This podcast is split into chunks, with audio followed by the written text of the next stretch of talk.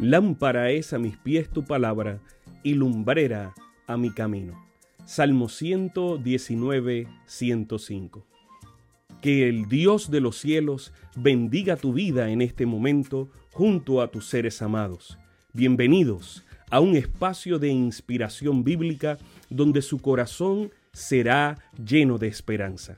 Como un regalo de la Iglesia Adventista del Séptimo Día de King, Texas, compartimos la lectura devocional para adultos correspondiente a este bendecido día.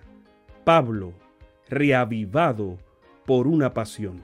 Autor, Pastor Bruno Razo.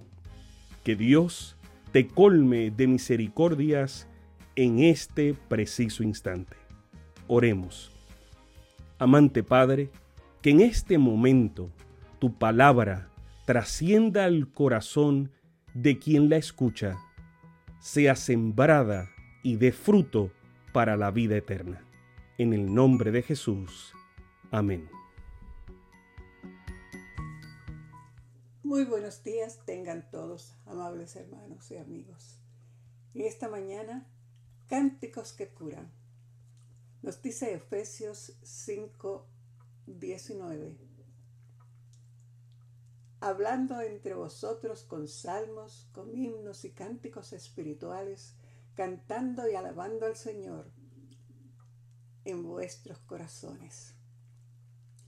Como cualquier madre, cuando Karen supo que estaba embarazada, hizo todo lo posible para ayudar a su otro hijo, Michael, de tres años, a prepararse para la llegada de la hermanita.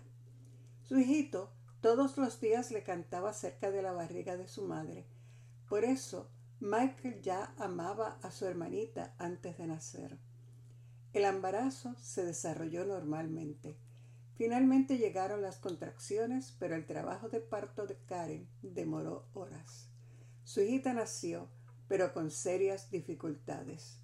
Cuando la sirena, en el volumen máximo, la ambulancia llevó a la recién nacida a una unidad de terapia intensiva. Los días pasaron y la bebé empeoraba. El médico dijo a los padres, prepárense para lo peor. Hay pocas esperanzas. La alegría y la luz del nacimiento parecían esfumarse frente a la expectativa de tristeza y oscuridad del funeral. Mientras tanto, Michael pedía a sus padres todos los días que lo llevaran a conocer a su hermanita. Quiero cantar, le decía. La segunda semana comenzó y se esperaba que la bebé no sobreviviera hasta el final. Michael continuaba insistiendo en que quería cantar a su hermanita, pero no se permitía a los niños entrar en la unidad intensiva.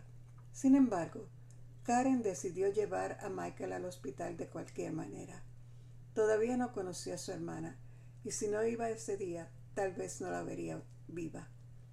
En la puerta la enfermera no permitió que entrara y exigió que Michael se fuera de allí. Pero Karen insistió, él no se irá de aquí hasta que no vea a su hermanita. Finalmente, ingresó. Mientras Michael cantaba, la respiración difícil de la bebé se fue haciendo suave. Continúa, querido, pidió Karen emocionada. La bebé empezó a relajarse. Canta un poco más, Michael, dijo la mamá. La enfermera empezó a llorar. Tú me haces sentir feliz, aunque el cielo esté oscuro. Por favor, no te lleves mi sol. Al día siguiente, la hermana de Michael ya se había recuperado y en pocos días se fue a su casa. The Woman Days Magazine llamó a esa historia el milagro de la canción de un hermano. Sabes, sabemos que la música ejerce siempre influencia y tiene poder. Elige muy bien lo que escuchas y cantas y úsalo siempre para edificar y salvar. Que el Señor les bendiga. Sabemos que esta lectura ha bendecido su vida. Compártala, compártala con alguien más e invítele a suscribirse en nuestro canal para mayor bendición que el Señor de los cielos te dé esperanza para este día y sus ángeles le acompañen.